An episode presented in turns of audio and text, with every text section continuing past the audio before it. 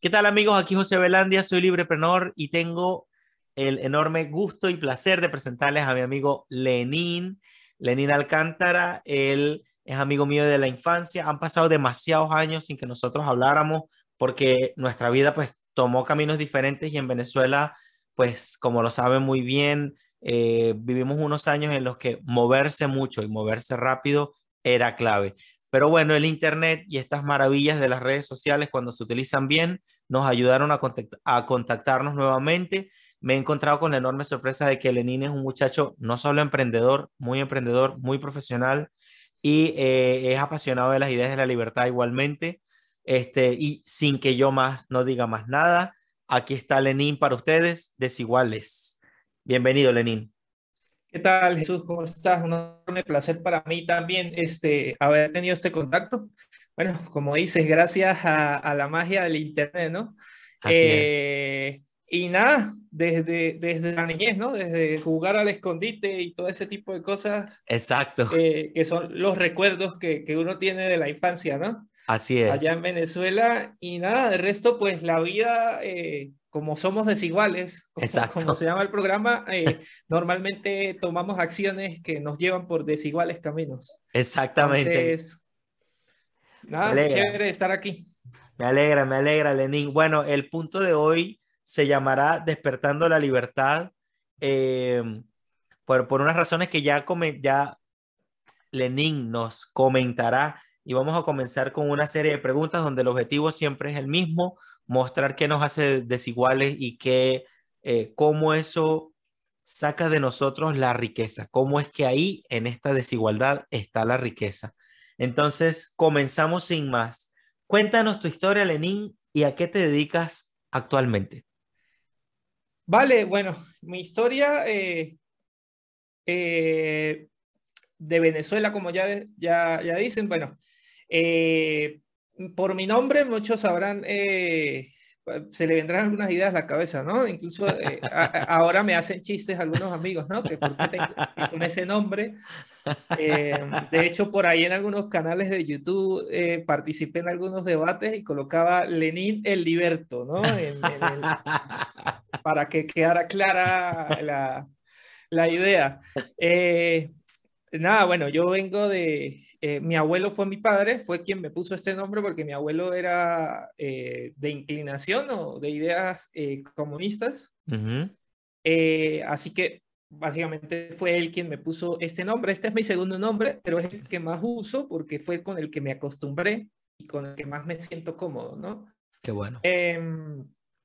Pero nada, mi vida fue, yo vengo de una familia bastante humilde, eh, en algunas situaciones sí eh, fue, fue difícil materialmente hablando, pero eh, tuve la suerte de que mi, mi, madre me diera una herramienta, una computadora cuando era muy, tenía 14 años aproximadamente, una computadora que yo la pedí para, para jugar sin saber a qué me iba a traer. Qué bueno. Y no pasaron seis meses y empecé y dejé de jugar y me puse a hacer otro tipo de cosas, ¿no? Aprender, ver qué era esto de, de la programación, cómo funcionaba una computadora, etcétera.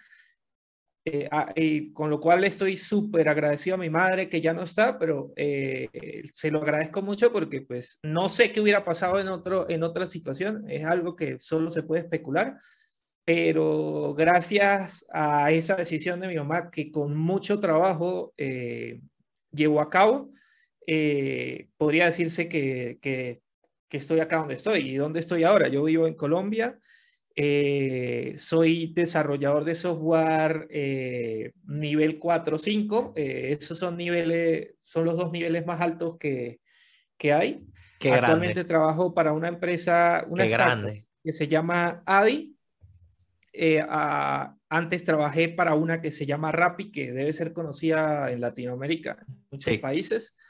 Eh, y bueno, eh, tengo la suerte de, tener un buen trabajo, de trabajar en lo que me gusta, en lo que llevo muchos años ejerciendo. y, y, económicamente, gracias a eso, estar bien. Pero sin, sin, olvidar, eh, sin olvidar que el camino, el camino para llegar acá no es, eh, no es sencillo. Eh, pero creo que gracias a poder tener no todo el poder de decisión, sino un mínimo poder de decisión, es decir, un grado de libertad, digámoslo así, aceptable, pues he podido tomar ciertas decisiones que me han puesto donde estoy. Excelente, Lenín. Mira, no esperaba menos de ti. Eh, realmente estoy demasiado orgulloso de ti, muchísimo. Y como yo estoy seguramente tu familia y tu mami en el cielo y todos nosotros estamos súper contentos de, de tu trayectoria, que es una tremenda trayectoria. De verdad es algo admirable. Em, otra cosa más que tenía que decir yo.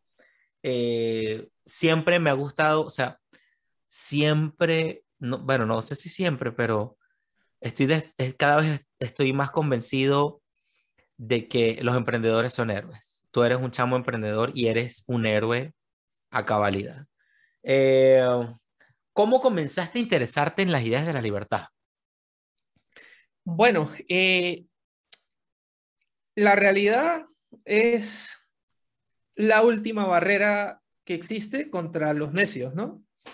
Y aún así hay algunas, algunas personas que lamentándolo mucho ni siquiera la realidad los, los, convence, ¿no? De por lo menos pensar si, si lo que hacen o las ideas que, que llevan eh, en su cabeza eh, son mínimamente cuestionables, ¿no? Em, en mi caso, eh, como les conté, yo por mi nombre, a partir de ahí yo arranco normalmente mi historia porque pues sí. Lenin, pues para el que no sabe, fue eh, el, la cabeza de la Revolución Rusa, 1917. A partir de ahí, bueno, pueden ver la historia eh, en cualquier lado. Ahorita con internet es muy fácil todo, todo esto. Sí. Eh, mi abuelo era de, de ideología comunista, bastante, bastante radical, de hecho. Em, esas fueron las ideas con las que yo me crié desde niño, escuchando a mi abuelo, que mi abuelo para mí, a pesar de todo eso, es, es mi padre, es la persona que me forjó ciertas otras cosas que sí son, que, con las que me quedo, que, que, hacen parte de lo que soy, otras cosas lamentándolo mucho no son porque pues nadie es perfecto y, y, pues es, difícil encontrar en alguien todo, todo bueno y quedarse con todo. Lo más probable es que uno esté equivocado, ¿no? Lo, conocí y además eh, ya, de, ya de grande lo llegué a ver, lo llegué a saludar, le llegué a dar un abrazo eh, y si algo lo caracterizaba eh, era la fortaleza, una fortaleza súper tenaz y, un, y, una noble, y una nobleza al mismo tiempo, pero tiene una fortaleza y una nobleza tenaz. o sea, un señor que la verdad también le admiro eso, sinceramente que sí. Sí, bueno, eh, no, pues mi abuelo era eso, era una persona muy noble y muy querida por la gente, ¿no? Sí, sí. Eh, y, y este son el tipo de ideas que son fácil de implantar en las personas. Sí. Y más en las personas de buen corazón normalmente. Lo compro. Porque es muy fácil, o sea, es muy fácil para ti ver personas que están en una mala situación eh, material, eh, incluso no material ahora, ¿no? Ahora ya se trata de deslindar lo material y se va a otro tipo de áreas donde, donde las personas pueden estar sufriendo por X o Y razón y, tratan de incrustar ese tipo de ideas por esas nuevas razones, ¿no? Porque en lo material en la mayoría de los casos no hay forma de que tú puedas defender ciertas ideas. Entonces, es muy fácil tú convencer a las personas si les dices que es pobre porque otro es el culpable de que sea pobre.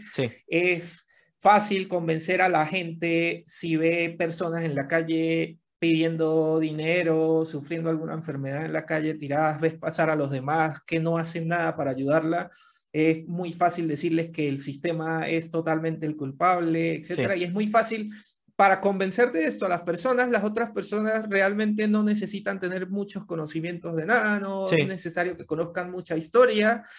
Y si son nobles y si tienen buen corazón, son, fácilmente, son fáciles de convencer, pero la, la nobleza sola es un arma de doble filo. Puede ser engañado, tiendes a ser ingenuo. Sí.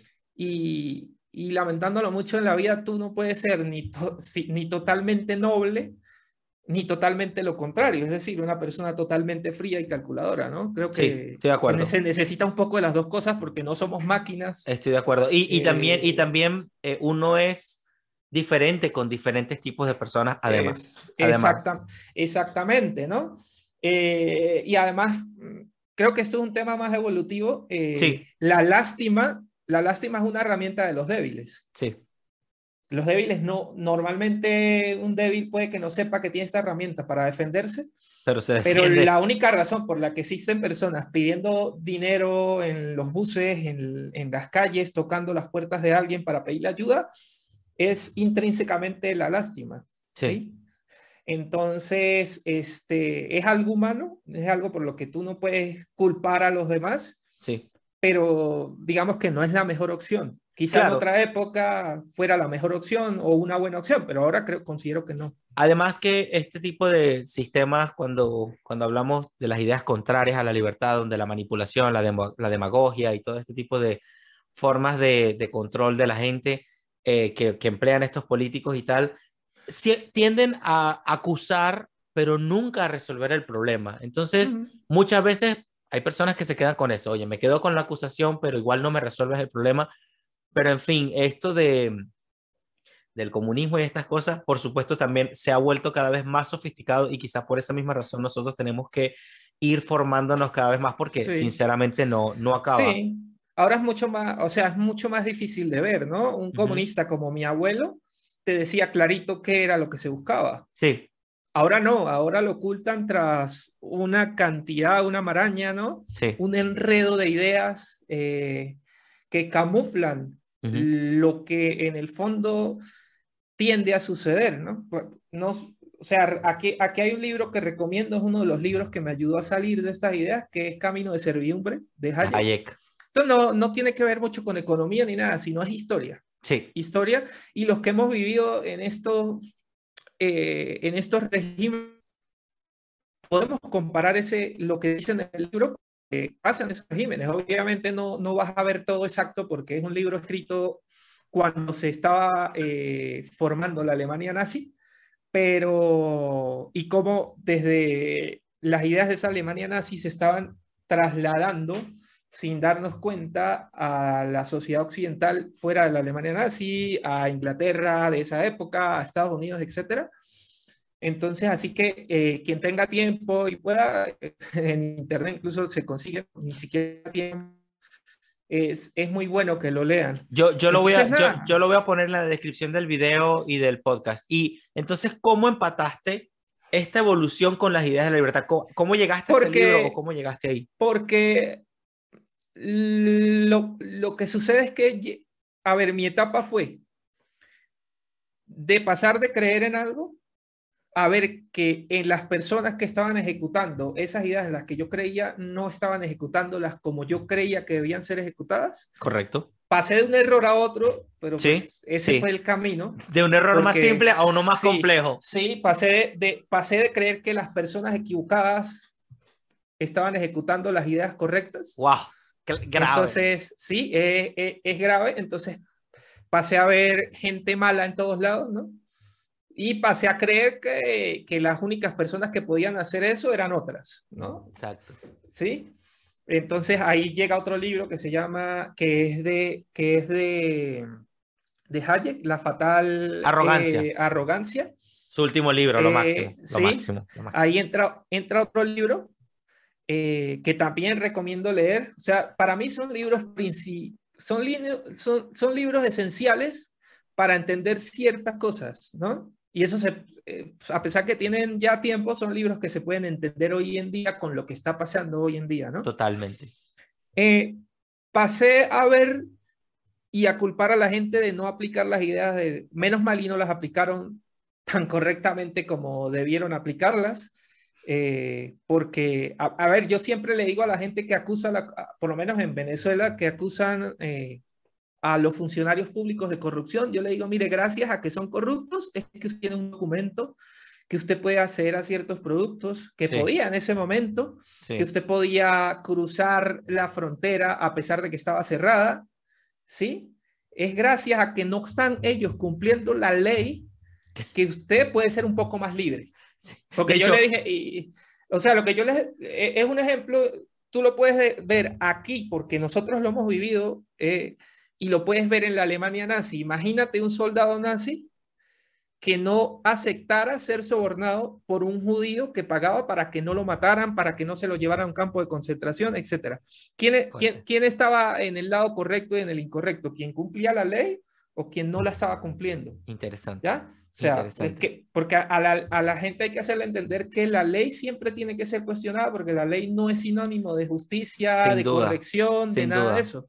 Entonces, eh, la, la, corrupción en ciertos, en ciertos puntos, uno debería aprenderla un poco, ¿no? Sí. Eso por ese lado. Es como quienes, quienes atacan al mercado negro cuando es el mercado negro el que te resuelve los problemas y así sucesivamente. Me, una vez llegué a la, mm, a la conclusión de lo que salva, de que lo que salva a Venezuela del verdadero desastre, no quiero decir que no haya un desastre en Venezuela, pero lo que salva a Venezuela del verdadero desastre es que ya es un desastre.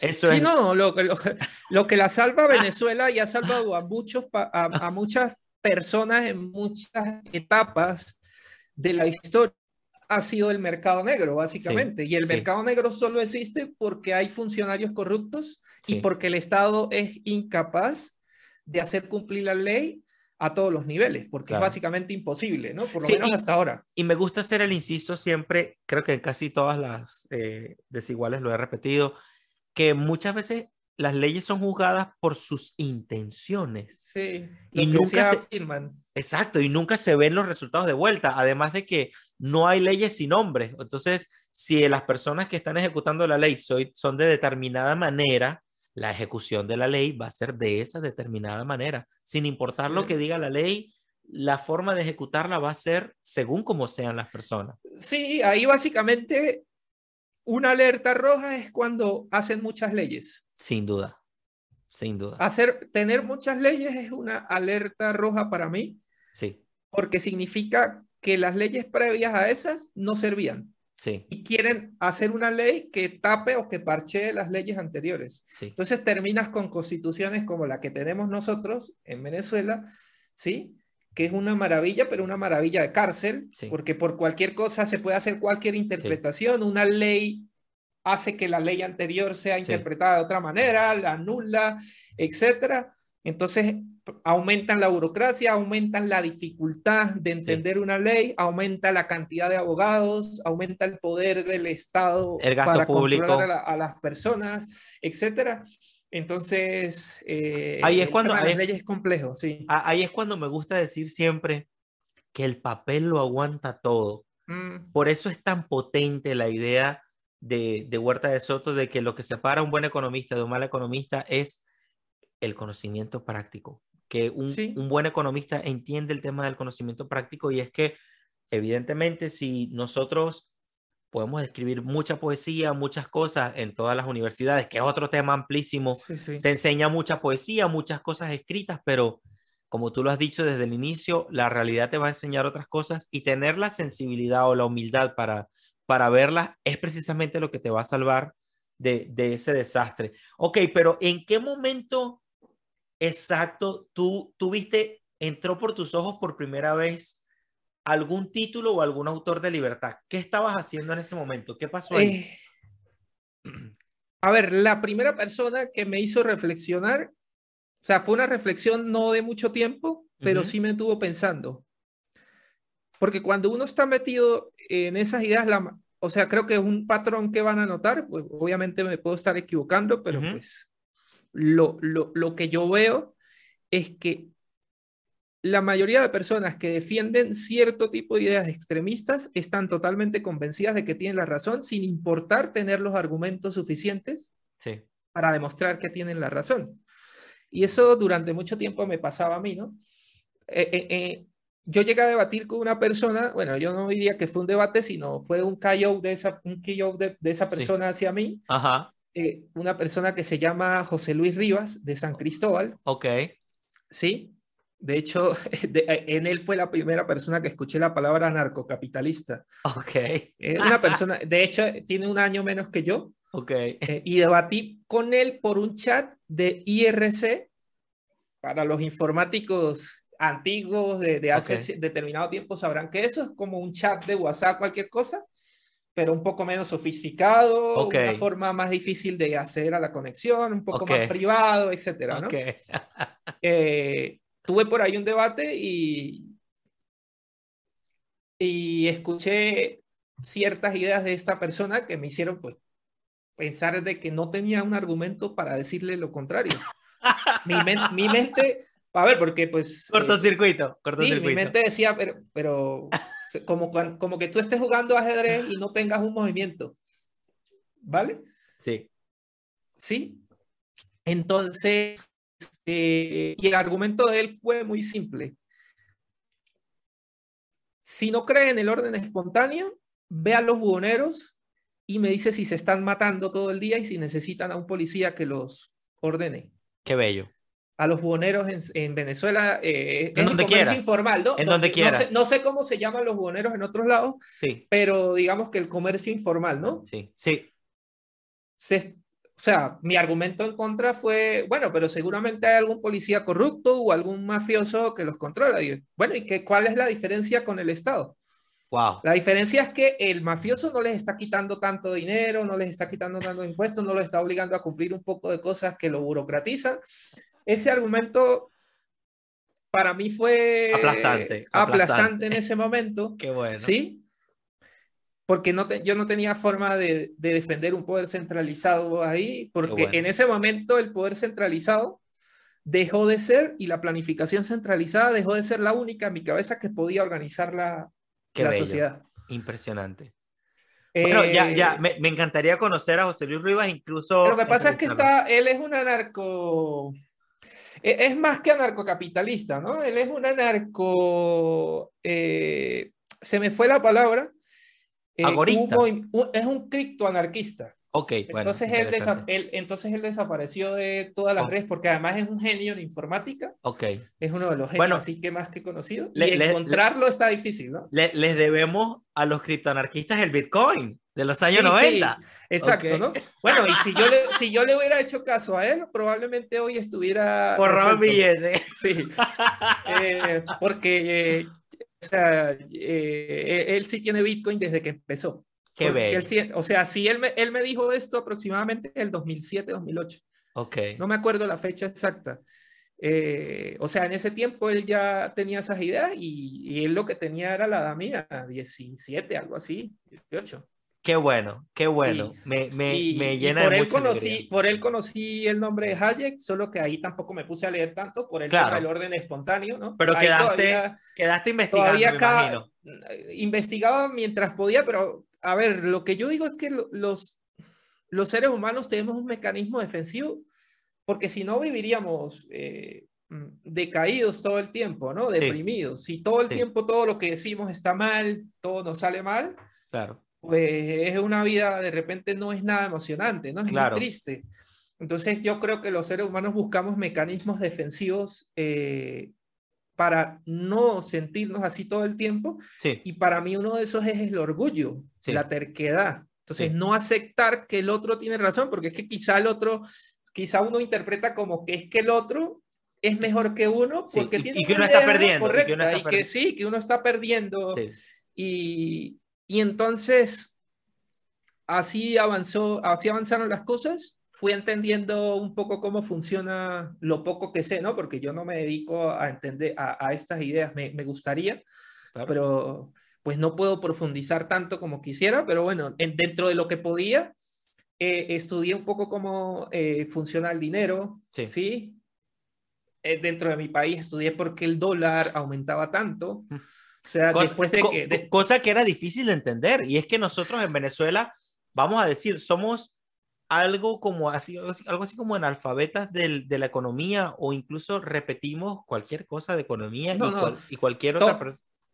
O sea, en ese tiempo, y creo que todavía hay muy pocos o, hay nulos economistas y habían que te dijeran qué era lo que estaba pasando, ¿no? Lo más, los más, las ideas más contrarias que habían a las ideas de, del gobierno, eh, básicamente eran ideas pseudo keynesianas, ¿no? Un poco por ahí. ¿no? Hay, hay, esto era lo, más, lo más contrario que tú encontrabas. No, me acuerdo quién fue el que dijo, eh, solo algo bueno tenía Marx, y es que no era keynesiano. Sí, bueno. Sí, esa es una idea, no me acuerdo quién la dijo, pero sí la he escuchado, ¿no? Sí, es potente, es potente, es potente. Pero, pero esas eran las ideas más contrarias a las ideas de, del, del, gobierno, ¿no? Entonces, cuando la idea de, de, que el dinero, de que el dólar aumentaba por una guerra económica y todas esas locuras se agotó, yo necesitaba buscar otra explicación. Muy bien. Cuando la idea de que las, cuando las ideas, valga la redundancia, de que las ideas del contrario habían que censurarlas porque iban contra nuestras ideas, sí. no tenía sentido porque ¿cómo, ¿cómo, tú cambias de ideas si no escuchas las ideas del contrario, ¿no? Si te quedas una cámara de eco, que es lo que muchas veces pasa en las redes sociales, ¿no? Exacto. Entonces todo el tiempo crees que tienes la razón y cuando sales al mundo y te abres, encuentras ideas con personas con ideas contrarias, te llevas un golpe con el cual, por lo que veo, normalmente la gente reacciona con atacar al contrario. Sí, exactamente. Porque eh, no está acostumbrado a escuchar una idea del otro, entonces te parece una idea súper extrema, te parece, o sea, si tú le dices a alguien que el salario mínimo en la mayoría de situaciones es un problema más que una solución, sí. Eh, eso es una idea súper chocante para la gente casi en cualquier lugar, ¿no? El salario mínimo. Además de que, ¿cómo además, lo vas a quitar? Además de que es demasiado difícil, vamos a decir entre comillas difícil, competir con unos tipos que tienen flux, que tienen corbatas, que se ponen todos los días en el televisor, que los reproducen a cada rato, que además escriben leyes, que además los eligen en votaciones y que hablan y hablan y que ponen a unos economistas a repetir lo mismo y que los, ¿cómo se llama? Los, los comunicadores sociales además repiten lo que dijo fulano. O sea, es, es un, por eso la lucha de las ideas de la libertad es tan, es así. Sin es embargo, ahora mira, sin embargo, ahora está esto, ¿no? Que que, o sea, yo las combato todos los días por mis redes sociales. Sí, sí, veo sí. una noticia y hago un comentario en la noticia de un periódico que ven 100 mil personas y ahí me ensarzo en debates mientras tengo tiempo con un montón de personas. O sea, Muy bueno. es mi forma de combatirlo. ¿no? Además que uno se pule y hay gente que y hay gente que puede criticar eso, pero es que normalmente los que critican esto que hacemos nosotros están sentados criticando. Más nada. Sí, sí, no hacen sea, nada. Pero pues ahora tenemos esa opción, ¿no? Ahora no es... De hecho, yo siento que en las redes eh, si esto lo pudiéramos poner en los términos de una batalla, yo creo que la batalla, creo que la estamos ganando en las Sí, redes, en lo que yo veo, ¿no? Pienso lo Espero mismo. no- pienso lo Espero mismo. no estar en una cámara de eco porque yo trato no de seguir solo a personas que piensan Sí. como yo, precisamente para evitar Exacto. creer que, que solo, que todos piensan como yo. Y, y, y incluso, y más a tu favor, eh, no seguimos personas que piensan igual que nosotros. Pensamos, seguimos a personas que piensan mejor que nosotros, que entienden Mejor. mejor que nosotros. Exactamente. Entonces, nada, todo eso me llegó a un punto en que me vi un video en YouTube de Axel Kaiser sobre la desigualdad. Bello, excelente. Chileno, sí. Una vez yo vi ese video, a, a ver, yo ya venía con ciertas ideas, ¿no? También, ¿no? Ya masticando, masticando cosas y tal. masticando, etcétera, pero vi ese video, eh, tardé como dos, tres meses después de ese video en cambiar. Qué bueno. porque empecé a buscar más videos, empecé a leer más, empecé a ver, pero esto es así. Porque ¿qué pasa con estas ideas? Estas ideas son, este, son poco intuitivas. Sí. O sea, decirle a alguien que si tú eliminas el salario mínimo, más personas van a poder acceder al empleo y de a poco, claro, no es solo el salario mínimo lo que hay que eliminar, son otras cosas alrededor. Sí, y de sí. a poco va a haber menos desempleo y de a poco los Sí. salarios pueden subir, no en todas las condiciones, obviamente, etcétera, pues es, muy poco intuitivo. O sea, a mí me dicen eso hace 10, 10, 12 años lo del salario y, y yo convulsiono, ¿no? Porque pues es súper, incluso para gente que no está a favor de, de, de, de ideas socialistas, de, de incluso de algunas ideas socialdemócratas, o sea, decirles eso es tocarles, ¿no? Eh, tocarles la vena, ¿no? La esencia de su ser ideológico, de sus Sí. ideas, ¿no? Eso y otras ideas. Entonces, claro, obviamente tardé en entender ciertas ideas que son difíciles de entender. Eh, pero es que leí Camino de Servidumbre, leí eh, La Fatal Arrogancia. Arrogancia de Hayek. Como esencia, me leí Socialismo de Mises. Mises. ¿Sí? Y es que casi todo cuadraba con lo que pasó en Venezuela. Obviamente, sí.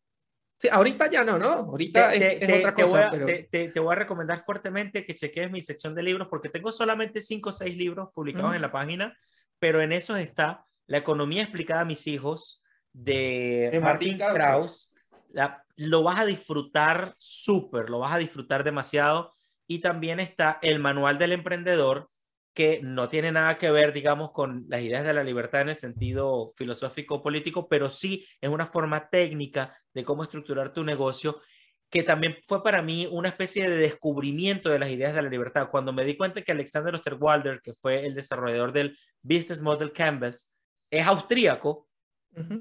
fui entendiendo, es austríaco, digamos, de nacionalidad, y entender que la escuela mm, de economía austríaca, pues, con Mises y todas estas cosas, es austríaca por algo, yo dije, wow, o sea, por supuesto no tienen nada que ver, pero están demasiado, están demasiado bien relacionados. Yo me imagino que es por la idiosincrasia de Austria, supongo, pero están ahí en mi, en mi sección de libros, lo recomiendo no solo para ti, para la audiencia. Sí. La economía explicada a mis hijos es un libro que siempre recomiendo porque a través de fábulas para niños, Martín Sí. Krauss explica los principios de la Escuela Austríaca de Economía y es una delicia, sinceramente. Sí, bueno, y, y ya eh, con el libro que finiquité todo, que, o sea, me, ya, o sea, me, me convertí, si, si, fue, si es la palabra.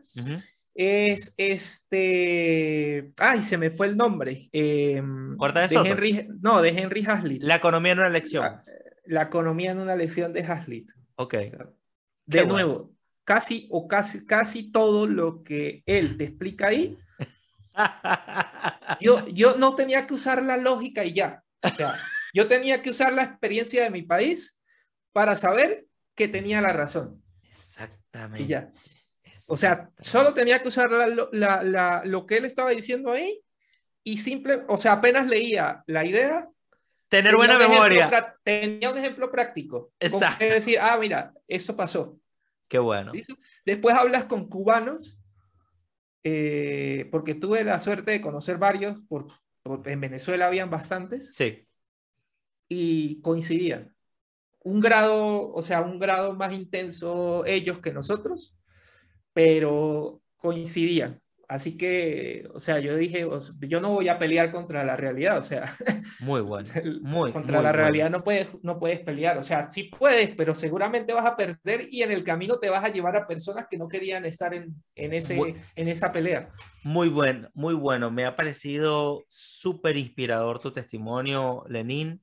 Eh, me sobran motivos para estar orgulloso de ti, sinceramente, sinceramente. Esto ha sido, bueno, estoy, estoy sorprendido y súper enamorado de todas las personas que he venido entrevistando porque sé, o sea, también tengo una corazonada muy fuerte de que todas las personas que estoy entrevistando son demasiado valiosas y estoy descubriendo que precisamente, sí, no, no me equivoco en, en, en eso. Vamos a hacer una pequeña pausa. Eh, vamos a, ve- veo que también has mencionado la siguiente pregunta, eh, eh, que viene una pregunta, pero la, la, la que viene después, la que vendría después, se llamaba, menciona algunas ideas equivocadas a- de antes que pudiste corregir ahora en clave de libertad. Ya las has venido mencionando por ahí. Aunque no son las principales equivocadas, ¿no? Ok, Hay unas ideas más fuertes que son de fondo que son, a mi entender, Sí. totalmente erróneas, pero bueno. ok. Ahorita volvemos con eso. Y bueno, vamos a tomar una pausa súper breve y ¿Vale? ya volvemos con más. Gracias, Lenín. Muy bien, entonces vamos a continuar con nuestro amigo Lenín. Eh, vamos a terminar de repasar entonces, si quieres, una o dos ideas que sean fundamentales, que hayan eh, evolucionado eh, el- entre el antes y el después ahora. A ver, ideas erróneas. A ver, no, no era una idea que tú tuvieras, que yo tuviera eh, consciente, pero es una idea que está detrás de todo esto y me parece una de las ideas más graves que hay. y es la idea de creer que los demás siempre nos deben algo. Oh, muy importante. ¿Sí? Muy que, importante. O sea, puede sonar difícil porque esto también es difícil de, de, comprender más si uno, si tú eres una persona noble, ¿no? Que piensa sí. en ayudar a los demás, etcétera. Es la idea de que tú estás obligado con los demás simplemente porque hay un demás que tiene menos que tú, que está en peores condiciones, ¿sí? Y me parece que creo que es una, probablemente una de las ideas que está detrás de todo esto. Sí. ¿Vale? No, no, no, no sé en qué magnitud, pero esa idea lleva a las personas a creer que una ley que obliga a los demás a hacer algo en contra de su voluntad eh, está bien.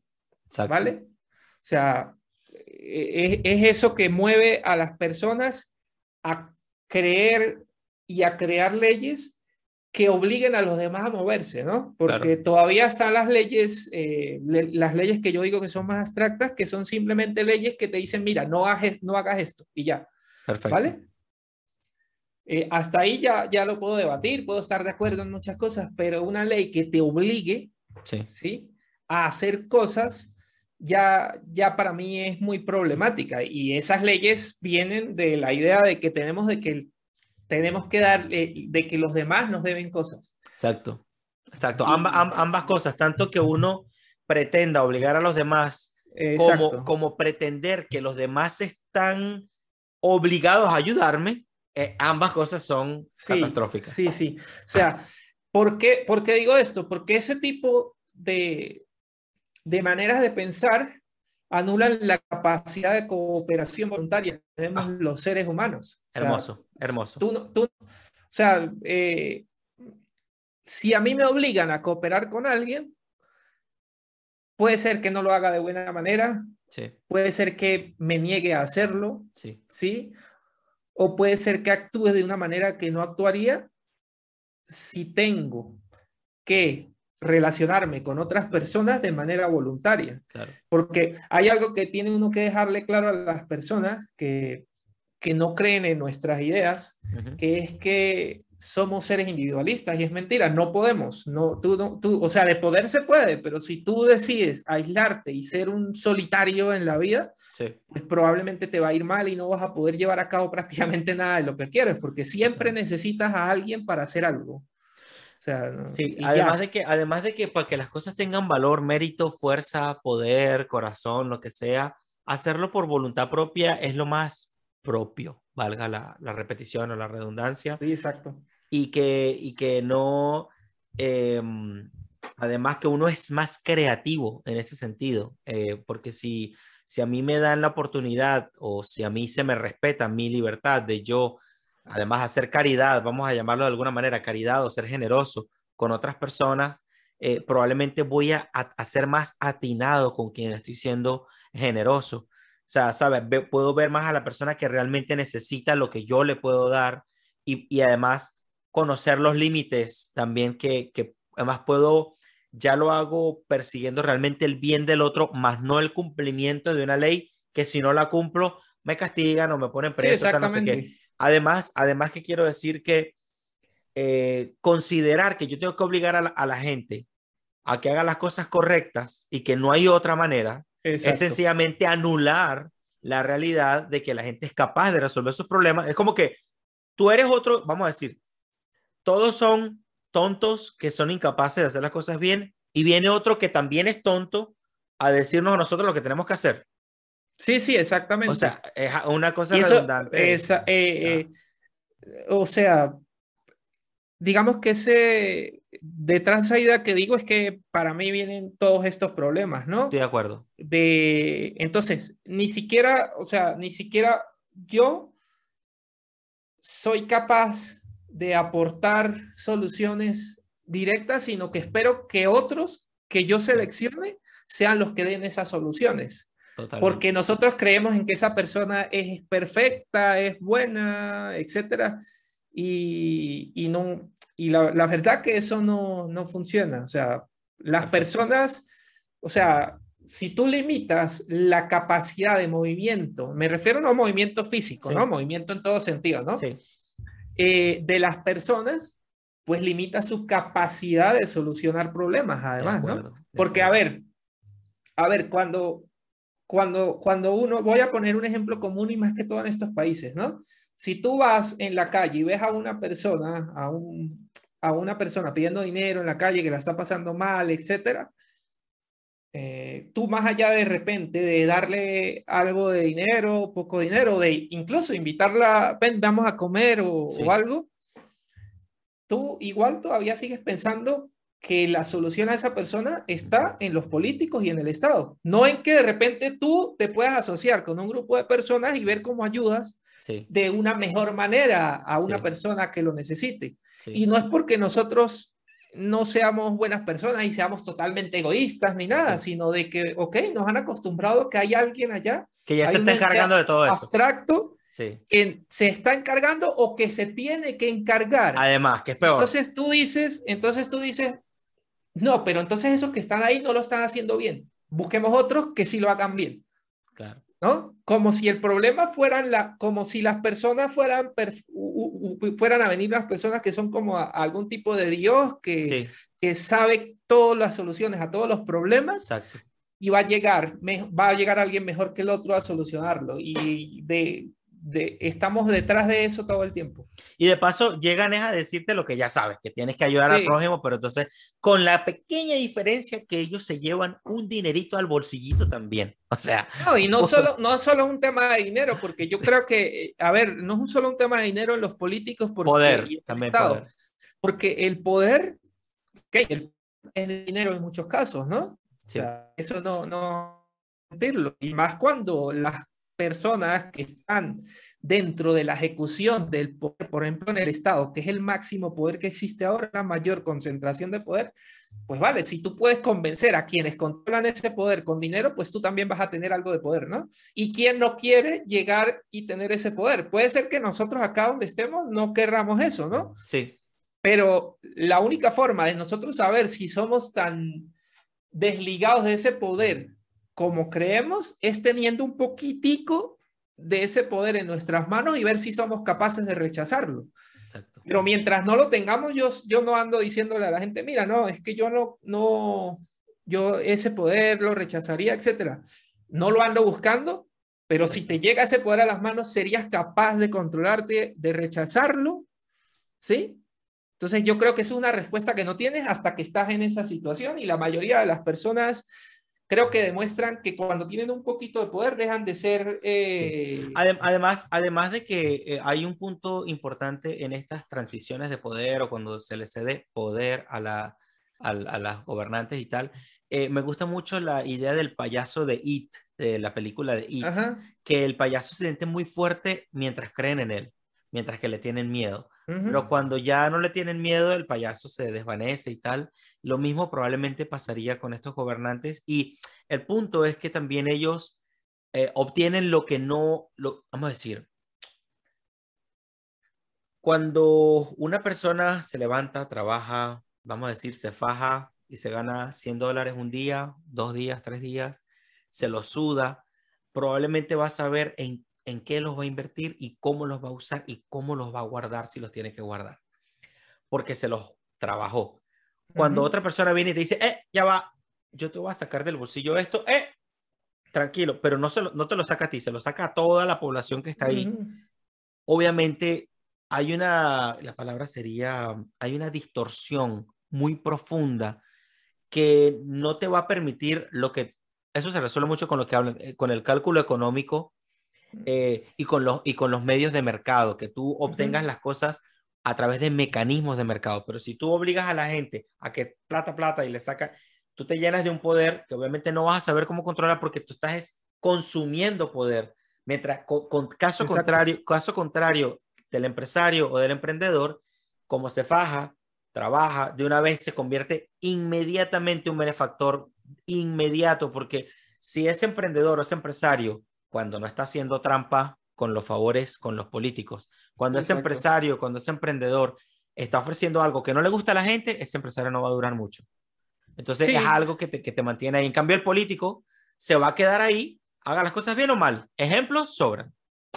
Sí, sí, el, el tema es que, ah, a ver, ese, el, el, mejor ejemplo y el ejemplo más cercano a nosotros que podemos ver es las personas que de un día para otro se ganan la lotería. Sin duda.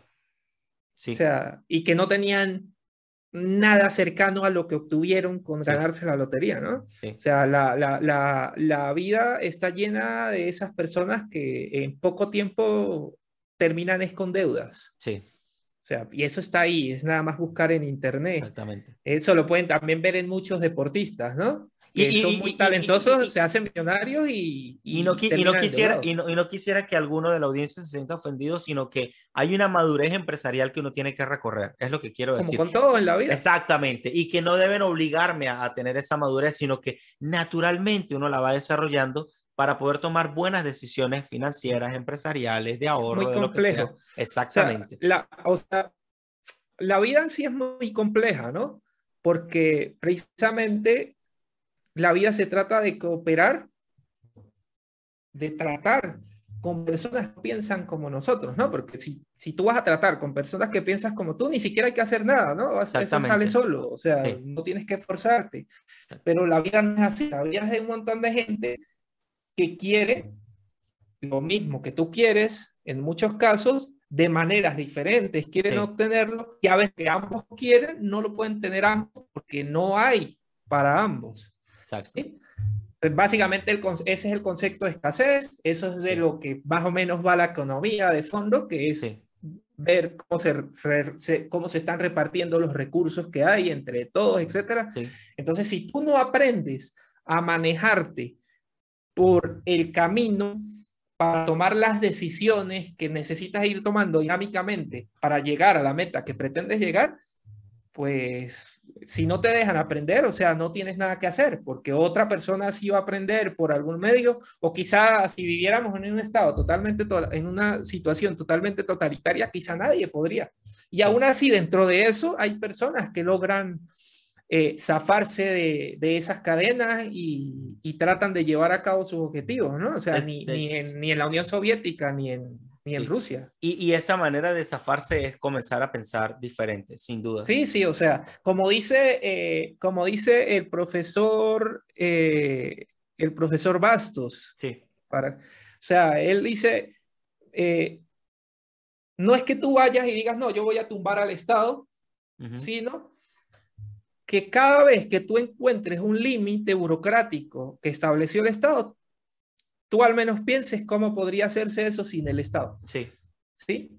Y el Estado no es más que una fuerza coercitiva en el medio que limita lo que se puede hacer. Eso es todo, o sea. De hecho, eh, de hecho, tuve una conversación con alguien especialmente sobre Rusia que viene esta semana, que va a estar subido al, al, podcast y, al, y al YouTube, que hubo un momento en Rusia en que todo se detuvo porque querían empezar la libertad, pero es que si tú todo es un músculo, quiero decir, eh, así como tú desarrollaste un músculo de programación y yo desarrollé un músculo guitarrístico o un músculo de artista musical, lo que sea, y estoy en ese proceso, aún lo sigo desarrollando, la empresarialidad es un músculo que se va entrenando y que tú tienes que, digamos, fomentar o facilitar las condiciones para que la gente pueda desarrollarse empresarialmente de manera de que eh, todos estos mecanismos y controles vayan desapareciendo y que la gente sea más capaz de resolver sus problemas.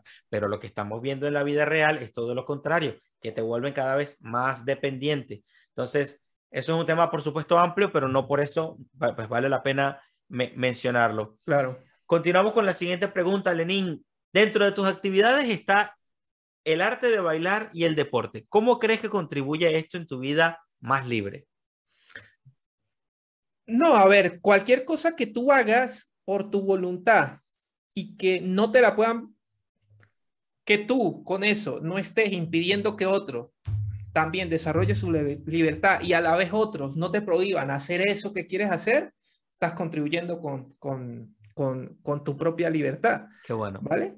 Porque pues estás ejerciendo tu voluntad y no es más que eso, ¿sí? Lo único es que hay que tener claro que la libertad no es ni puede ser absoluta, o sea, sí, claro, lado, no, hay libertad absoluta porque lo que decía hace rato, tenemos que cooperar con los demás, etcétera. Sí, de hecho, de hecho me atrevo a decir que uno tiende a la libertad, así como uno tiende a la, tiende a la verdad, tiende a la libertad, a eso sí, sí, sí, sí, sí, o sea, Eh, entonces, el, a ver, el baile para mí simplemente fue ampliar mi, fue ampliar mis capacidades para ejercer mi libertad. Qué bueno. Que no hay que confundir, ¿no? Capacidad, la gente muchas veces confunde capacidad con libertad, ¿no? Sí. O sea, yo antes de saber bailar tenía libertad para bailar, Claro. pero no tenía la capacidad. Entonces Claro. alguien puede venir a decirme a mí, mira, es que tú no eres libre de bailar Sí, porque no bailas. Exacto. No, es que no tengo las capacidades de bailar, Claro. ¿vale? O sea, es igual, si tú no tienes dinero para comprar algo, no tienes la capacidad, eres libre. Probable, depende de dónde vivas, etcétera, eres más o menos libre. Pero entonces la gente confunde capacidad con libertad y para mí son... Sí, sí, eh, claro, claro. Dos cosas ¿no? diferentes. en ese, en ese punto. Eh, pero sí, o sea, el baile a mí simplemente me dio capacidades para ejercer mi libertad más allá de donde la ejercía hasta ese punto. Exacto. Bueno, Eh, eres, eres más feliz, eres una persona más plena, que es el punto al que más, más quiero llegar. O sea, es como la música, en la música uno es más libre, en el arte uno se expresa más. A eso me refiero, que uno, Sí. igual que me imagino en el deporte, tú logras otros objetivos de estar más saludable, de estar más, de, po- de poder vivir más feliz, que más Sí, o menos sea, punto. si, si tú eres libre de hacer cosas, ¿sí? Ya queda dentro de ti obtener las capacidades, como dicen ahora, los skills para poder ejercer la libertad, ¿sí? Exacto, Solo que tú no puedes ejercer la libertad en todo lo que tú quieras. claro. O sea, si por mí fuera, yo, yo sería futbolista de, de, de top, eh, ju- jugar a otros deportes top, fuera el mejor, pero no se puede. O sea, la- Claro. la, la vida es limitada. O sea, la- Sí, hay límites físicos, hay límites de tiempo, exacto. etcétera. O sea, la gente tiene que entender que el recurso más importante después de la libertad es el tiempo. Sin duda, ¿sí? sin duda. Durante tu vida tú estás haciendo todo el tiempo un ejercicio de costo de oportunidad. Sí, Dejo de hacer esto para hacer esto. Sí, Toda tu vida tú estás haciendo eso. Entonces, por, por eso que básicamente eso lo llevo siempre al tema cuando yo trato de explicarle a las personas por qué los recursos no son realmente limitados, son físicamente limitados, ¿no? sí, Pero los recursos son físicamente limitados dentro de cuánto tiempo la humanidad y la sociedad está dispuesto a dedicarles a ese recurso, ¿no? Así de Muy bien. simple, porque si tú, o sea, eh, si tú quieres dedicarte toda tu vida a tocar guitarra, sí, todos los días quieres dedicarte, estás, estás, no sé, 16 horas despierto y quieres dedicarle 8 horas todos los días a tocar guitarra, si practicas 50 años haciendo eso, probablemente vas a ser el guitarrista más top que ha habido en la historia porque quizás nunca nadie ha dedicado tanto tiempo a tocar Sí. guitarra, ¿no? Pero en Pero- otro lado está, Pero y lo demás, sí. ¿sí? Sea, bueno. tenemos que saber que las decisiones que tomamos conllevan dedicarle tiempo a esa decisión y dejárselo dedicar a otra y además van a tener consecuencias. Sí, ¿vale? Entonces, por eso yo, por eso es que yo eh, digo que la libertad es muy difícil de entender para las personas en la medida en que no la viven. sí. En la medida en que tú no vives la libertad, tú no ves las cosas No- buenas, sino lo malo. Y entonces lo malo lo quieres evitar con seguridad, ¿no? Que es lo que, lo que se pide, ¿no? Lo malo tú quieres estarlo evitando con que alguien te asegure de que si tú tomas determinada decisión, igual no te va a pasar lo malo que puede traerte esa decisión, ¿no? Interesante. Se- cada decisión tiene cosas buenas y cosas malas subjetivamente desde, desde, desde tu ángulo y para otras personas Exacto. involucradas también, Y, ¿no? y- y- y la libertad es asumir también esos riesgos, ¿no? El riesgo de equivocarse, el riesgo... Exacto. Y, ese es el arte de vivir, dirían por ahí. Ese Eso es, eso es el arte de, de vivir. Más allá de todo eso, lo combinamos con, con el emprender. Sí, Emprender es una toma de decisiones constante en Sí. pro de buscar un objetivo, ¿sí? Y cuando tú emprendes más que todo en soluciones y en tratar de solucionar problemas que aún no han sido solucionados, estás navegando sobre aguas sí, aguas que turbias. no pues. conoces, ¿no? Sí, sí, sí. eres, Cristóbal, Cristóbal Colón. Pionero, en, en- exacto. en el mar, ¿sí? Y, y, y entonces es supremamente difícil en un mundo tan complejo que esas decisiones puedan ser tomadas correctamente si te limitan. Sí, Claro, el problema es que segura, es que la, la mayor probabilidad es que cometas errores, te vaya mal sí. y nada, pero pues tú vas allanando el camino a que otros lleguen, Exactamente. tomen algo de lo que tú hiciste y avancen un poquito más. Exacto. De- Entre más complejos son los problemas que tú quieres solucionar, se necesitan más experiencias para que tú los, los soluciones. O sea, Exacto. eh, Y eh, experiencia, creatividad y también por Exacto. eso, por eso nosotros también nos apoyamos en, pues, en autores que ya dedicaron su vida, que ya pensaron, que vivieron cosas similares. Por eso me gusta decir que las ideas de la libertad se han probado, que han dado resultados. Las otras ideas también se han probado, han dado otro tipo de resultados. Ujú. Este, y no, no, no, no tanto por sus intenciones, sino pues por lo que trae consigo. Y bueno, me, me, me gustó mucho hacer ese, ese inciso en, en el tema de, bueno, de tus otros hobbies que también son importantes para uno desarrollarse, realizarse, para vivir, eh, para ese arte de vivir. ¿Cuál es tu consejo para profesionales de los sistemas y computación para un mundo más libre? Un consejo como profesional. ¿Qué les dices? Eh, mi principal consejo básicamente es que, dado que vivimos en un mundo cada vez más digitalizado, que así sea muy pequeño el aporte que hacemos cada uno desde nuestro lugar, o sea, básicamente descentralizadamente, Sí, tengamos en cuenta que mientras más herramientas nosotros demos a ese mundo digital a las personas, podemos inclinar el mundo de un lado o del otro, interesante. ¿sí? O sea, si tú quieres que la gente sea más libre, pues herramientas como YouTube son buenas, ¿sí? Pero hay otro tipo de herramientas, como las que hace, por ejemplo, el, el Estado chino para controlar a la gente, o si tú haces una aplicación que llega a tener un millón, mil millones de usuarios y tú, con esos mil millones de usuarios, lo que haces es permitir que llegue el burócrata de turno, ¿sí? Del Estado Fuerte. a pedirte que hagas lo que ellos quieren, pues estás inclinando la balanza hacia el, hacia el otro lado. Así, o sea, así de simple. ¿Vale?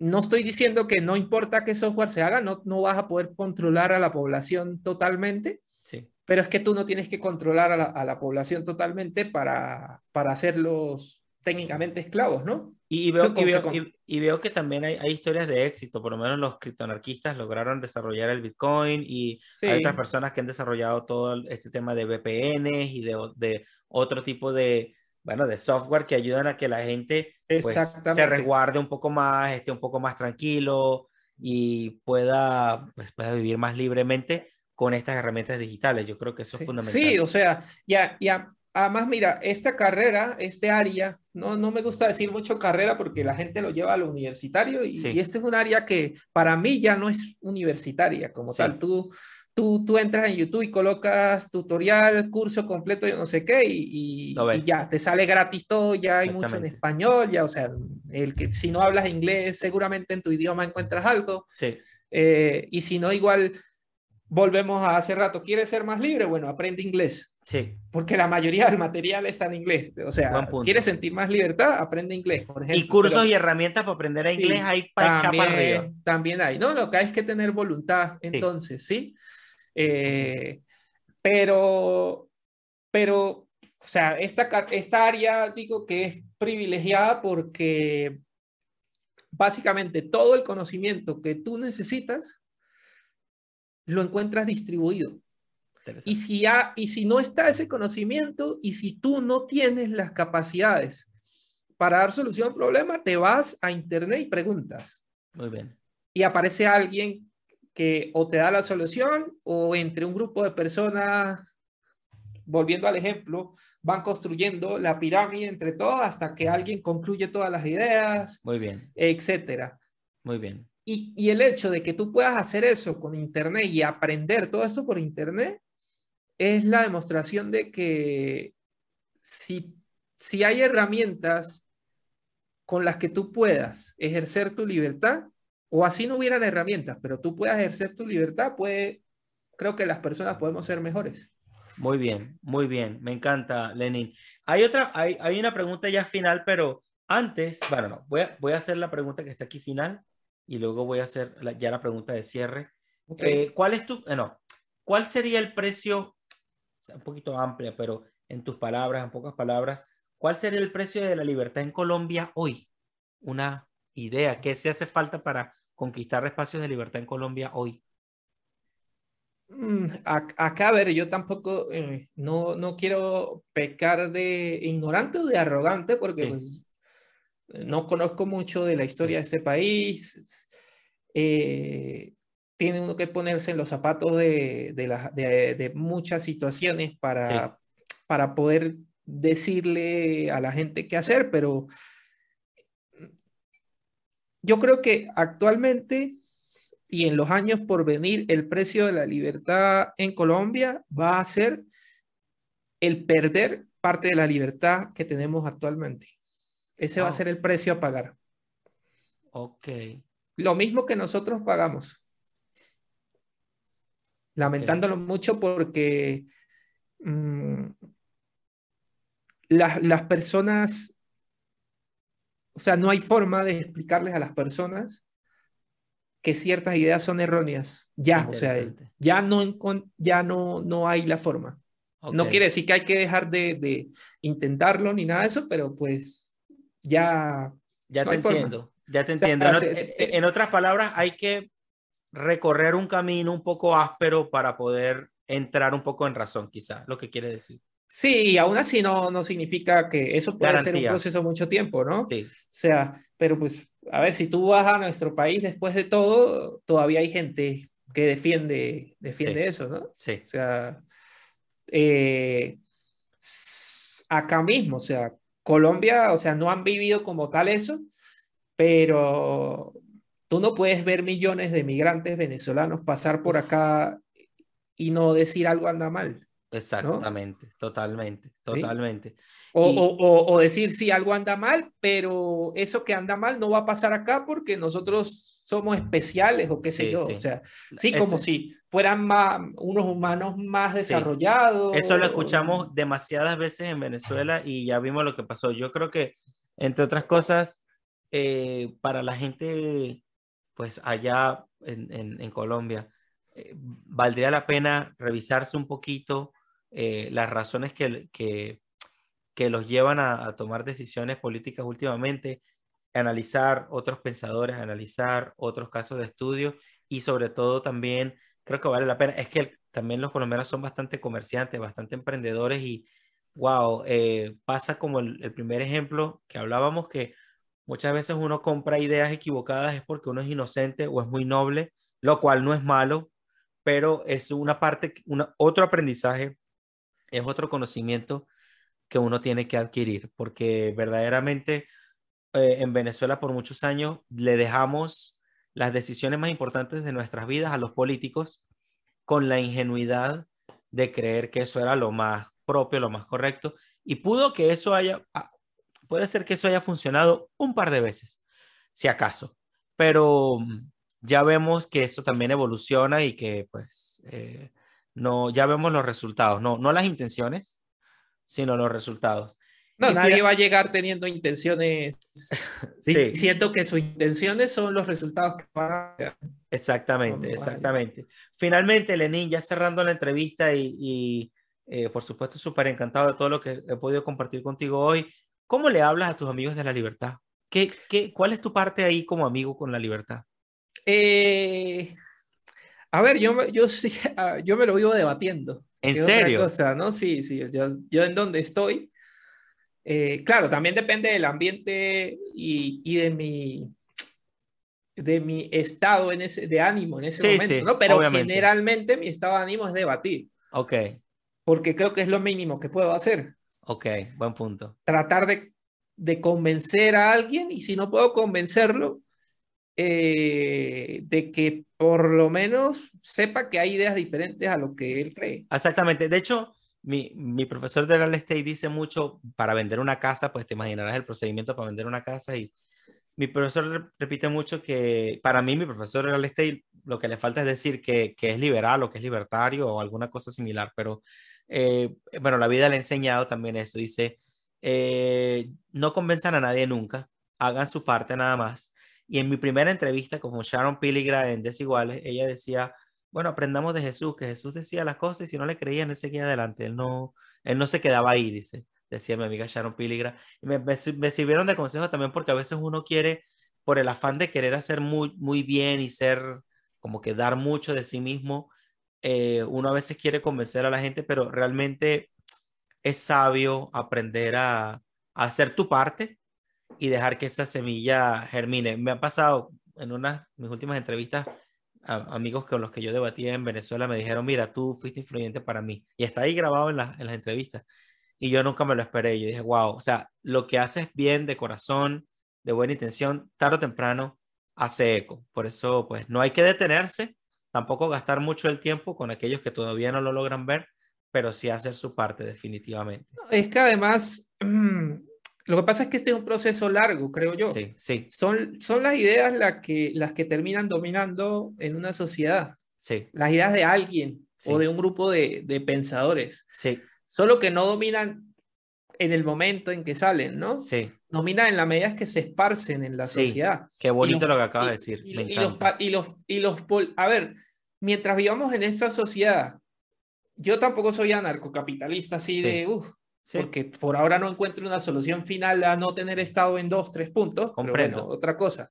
ok. Pero, pero en la medida en que determinadas ideas estén en la sociedad, tú vas a tener políticos buscando el poder. Sí, Y para llegar a ese poder, dentro por lo menos de este sistema, sí, tienen que estar con esas ideas. sí, Porque, o sea, porque te- les voy a poner un, un caso práctico sí, y, y ahí, y creo que con eso podemos terminar y es, sí, Alemania tiene 10 años, no sé cuánto tiempo, con estas ideas eh, del ecologismo, ¿no? De Sí. que la energía nuclear es mala, de que todo esto es malo, de que esto y lo otro, de cobrando yo no sé qué impuestos a las empresas, etcétera, para promover las energías verdes. sí, ¿Quiénes llevan a cabo eso? Los políticos, porque la sociedad se los pide, ¿vale? Entonces, para ellos ganar elecciones, para estar en el poder, pues hay que darle a la sociedad lo que pide, en menor o mayor medida, ¿no? O al menos prometérselo. Y resulta que actualmente la realidad, ¿qué está haciendo la realidad? Diciéndoles, mires, como ustedes están funcionando, no, no es, ese no es el camino. ¿Qué están haciendo? Creo que son ahorita el país que más carbón está quemando de nuevo. Alemania. imagínate.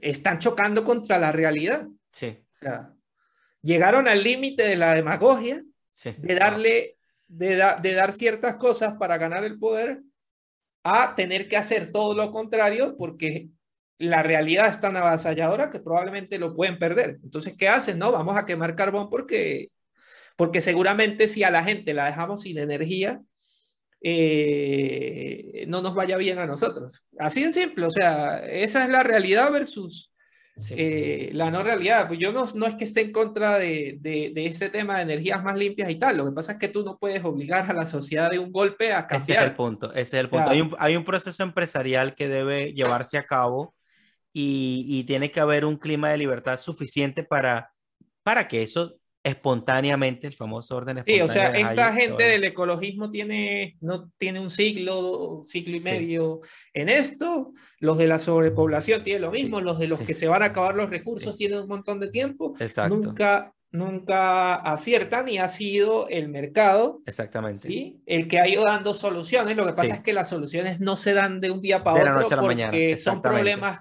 son problemas realmente complejos. Y, y, y, y también, bueno, sí, esto, todo, esto, todas estas cosas hay que, hay que dejarlas ser y hay que también respetar los límites de la propiedad, porque mientras no se, mientras alguien no pueda comprarse unos buenos terrenos y si siempre llega el bichito del mal a saquearlos y a, y a expropiar y tal, no sé qué, los empresarios no podrán desarrollarse y- suficientemente bien. No, y es que, a ver, tú, tú desde, desde esta gente que habla tanto de posiciones de privilegio, Sí, no, Alemania, que las energías verdes y qué tal, bueno, y, y- igual, ¿dónde compran el carbón, eh, la energía quemada con carbón que se quema?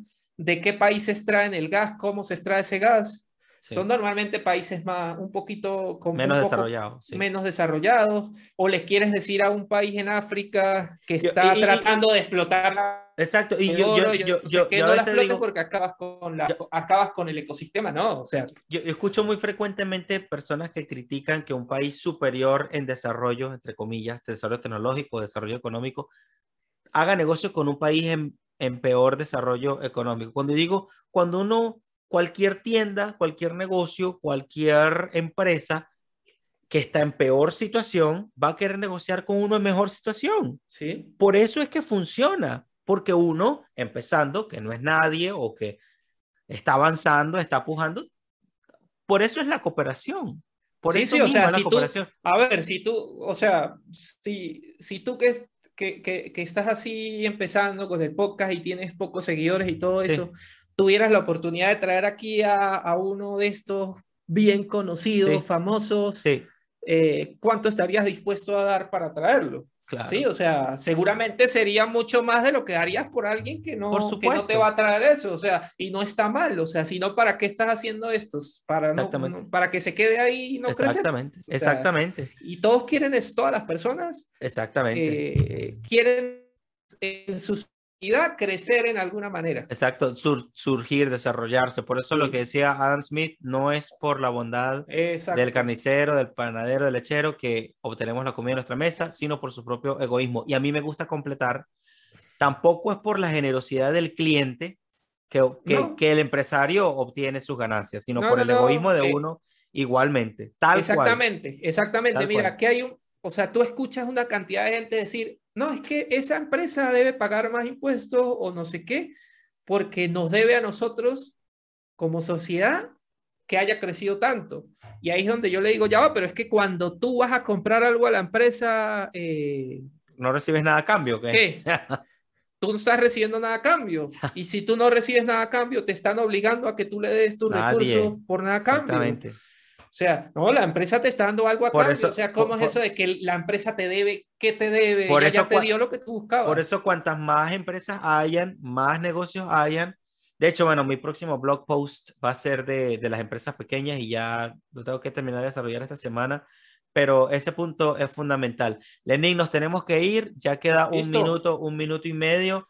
Eh, estoy súper agradecido contigo, me gusta, me gusta mucho ver, pues, no solo tu evolución, ya lo he dicho anteriormente, sino cómo conservas tu nobleza, cómo conservas claro de dónde vienes y eso es fundamental en la vida, saber de dónde venimos, eh, a profundizar un poco más en nuestros ancestros, en nuestros antepasados para uno tomarlo mejor, llevárselo mejor y no perder eso jamás de vista porque eso nos da nuestra identidad. También quiero decir que son las ideas, o sea, muchas veces se han desestimado las ideas y hay otras personas que quieren solo activismo, activismo, activismo, activismo. Una vez tuve una discusión con alguien que dejó de hablarme porque veía que yo opinaba, porque yo me trataba en se- serio el tema de las ideas y esta persona quería que yo estuviera tirando botellas en la calle y ya vemos los resultados, ya vemos los resultados y cuando no te tomas en serio las ideas, pues realmente quedas sin, sin vamos a decir, sin, sin lo necesario para tomar buenas decisiones. Eh, por supuesto, tomando los riesgos y tal. Por eso es tan importante comenzar a ver la vida en clave de libertad. ¿Algunas palabras de cierre, Lenín, en este minuto que queda? Nada, eh, es, esto es cliché, pero es difícil recuperar la libertad cuando no se tiene. Muy Y bien. solo quien ha vivido la libertad sabe cuando no la tiene. Muy bien. Entonces, eso es. Hay que seguir adelante. Gracias, Gracias, Lenín. Jesús. Cuídate. Gracias a ti. Un abrazo Chao, grande. gracias a ti. Chao.